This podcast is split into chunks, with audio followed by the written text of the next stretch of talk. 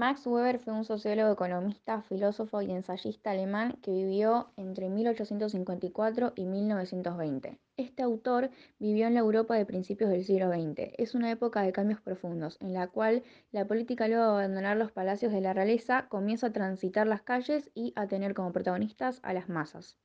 Sus estudios principales abarcan la sociología y la organización de las sociedades en distintos espacios históricos. Se lo considera uno de los fundadores del estudio moderno, antipositivista de la sociología y además uno de los promotores de la teoría de la acción social.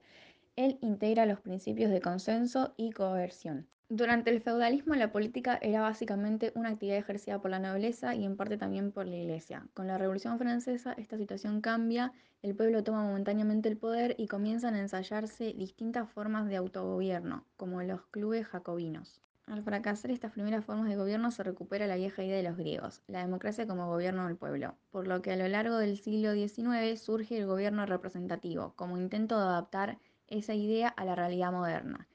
Esto transformó radicalmente la sociedad, la cultura y la política, y es a partir de esa transformación que Weber forma sus ideas.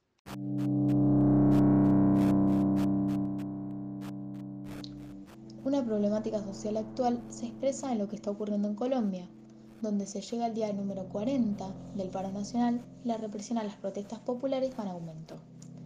La Misión Internacional de Solidaridad y Observación de Derechos Humanos presentó el informe preliminar que revela las prácticas represivas empleadas por el gobierno de Iván Duque, semejantes a la de un Estado terrorista.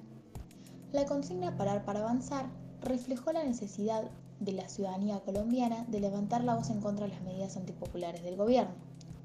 La respuesta del mandatorio fue reprimir, mientras que cada vez más personas se unían al grito de desconformidad. El informe preliminar hace hincapié en el criterio abusivo y arbitrario para realizar las detenciones. En los territorios recorridos por la delegación y los testimonios de las víctimas de abuso policial, se ofrece una perspectiva que no tiene lugar en el discurso del gobierno de Duque. En este contexto, el informe preliminar de la Misión Internacional de Solidaridad y Observación de Derechos Humanos devela una crisis humanitaria que el gobierno colombiano ha intentado esconder con las demoras y la negativa hacia las visitas de las delegaciones de derechos humanos a quienes quiso mantener alejadas ofreciendo a cambio datos oficiales. Al analizar esta situación social se distinguen tres grupos sociales. Primero tenemos a Duque, que se encuentra en una posición poderosa de la cual se aprovecha incumpliendo las leyes, generando así un descontento en el pueblo. El pueblo colombiano, por otro lado, es reprimido violentamente por el gobierno y tiene una relación de inferioridad con este. Deben obedecerlo. Pero las políticas que se llevan a cabo durante el gobierno de Duque generan una molestia. En consecuencia, el pueblo se revela. Y es por esto que el último grupo social son quienes forman parte de la Misión Internacional de Solidaridad y Observación de los Derechos Humanos, que lo que buscan es acabar con estas situaciones donde hay una violación de los derechos humanos. Este caso representa una corrupción, que es el de una de las problemáticas sociales más grandes. En esta sociedad vivimos bajo una dominación legal, que según Weber está basada en una ley ejecutada por una burocracia legal y racional, propia del Estado moderno. A este tipo de dominación le corresponde la acción racional con arreglo a fines o acción instrumental, es decir, que toma a las cosas y a los hombres como instrumento, como un medio para lograr un fin. A esta se le procura hallar la forma más adecuada para llegar a un fin.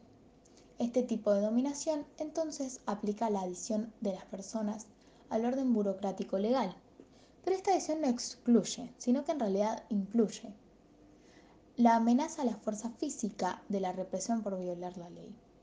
Weber observa que el mundo comienza a dirigirse hacia una forma de vida pautada por la dominación burocrática y legal, y por la razón más que por los valores. Esta racionalización del mundo y de la vida cotidiana termina encerrando al hombre en una jaula de hierro, burocrática e instrumental, de la que estas personas corruptas quieren escapar. Y con legitimidad de fuerza, Weber quiere referirse a que el Estado puede hacer uso de la violencia, por ejemplo a través del ejército o la policía, si existen personas que no cumplen la ley.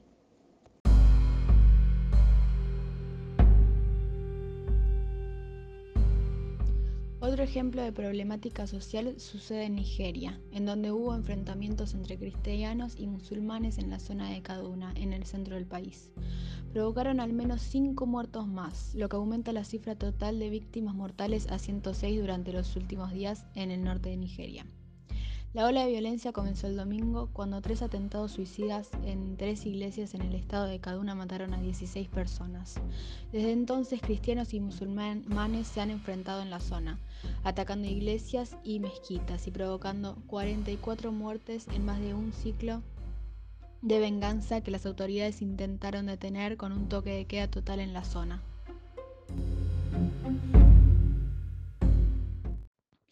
El conflicto que podemos encontrar en esta situación social es de carácter religioso a partir de tres atentados suicidas en diferentes iglesias del estado de Kaduna, lo cual derivó en enfrentamientos entre cristianos y musulmanes, dos grupos sociales diferenciados por sus creencias, quienes trataron el problema atacando iglesias y mezquitas provocando muertes.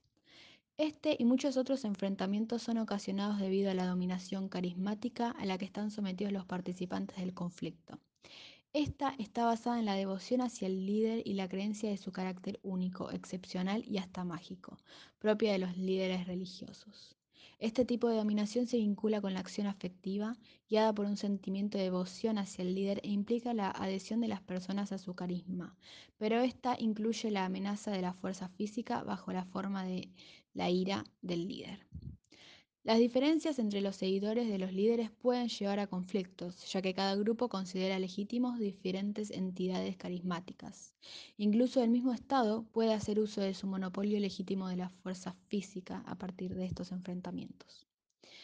Recordemos que gracias a estas diferencias existe la política, ya que si siempre todos concordáramos en lo mismo, no habría de qué discutir, lo que implicaría que no se lustren las ideas de cada uno.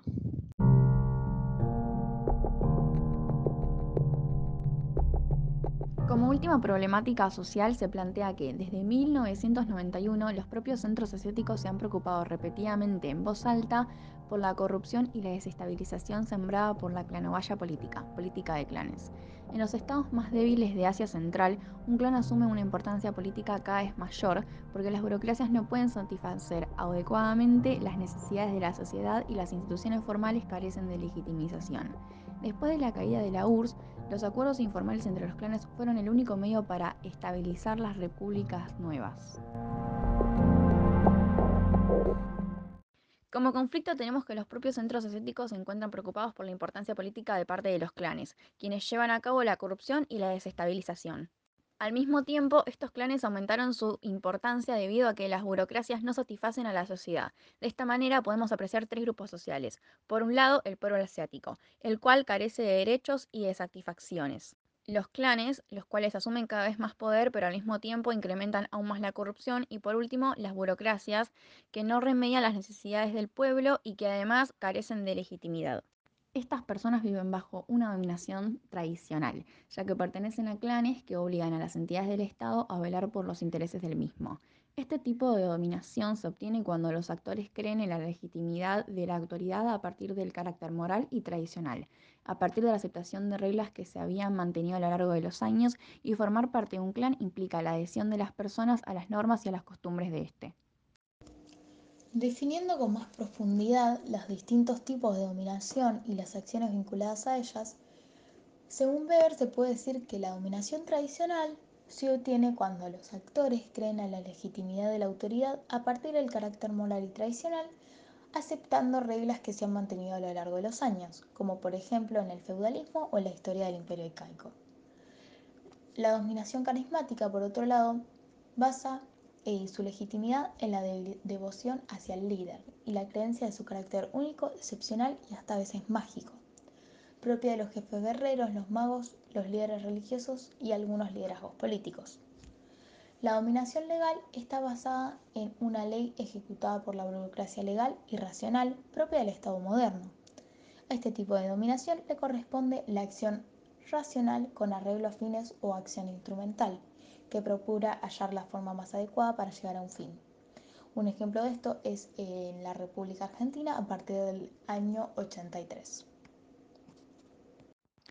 Si repasamos el significado de consenso y coerción, en donde consenso es cuando un grupo de personas tienen la intención de llegar a un tipo de solución en la que todos o la mayoría estén de acuerdo, y el, la coerción es el uso de la fuerza para que un grupo político ejerza un castigo o represión hacia él o los otros grupos, y reparamos en la idea de dominación de Weber, vemos que esta implica las dos dimensiones, la de la fuerza y la del consenso.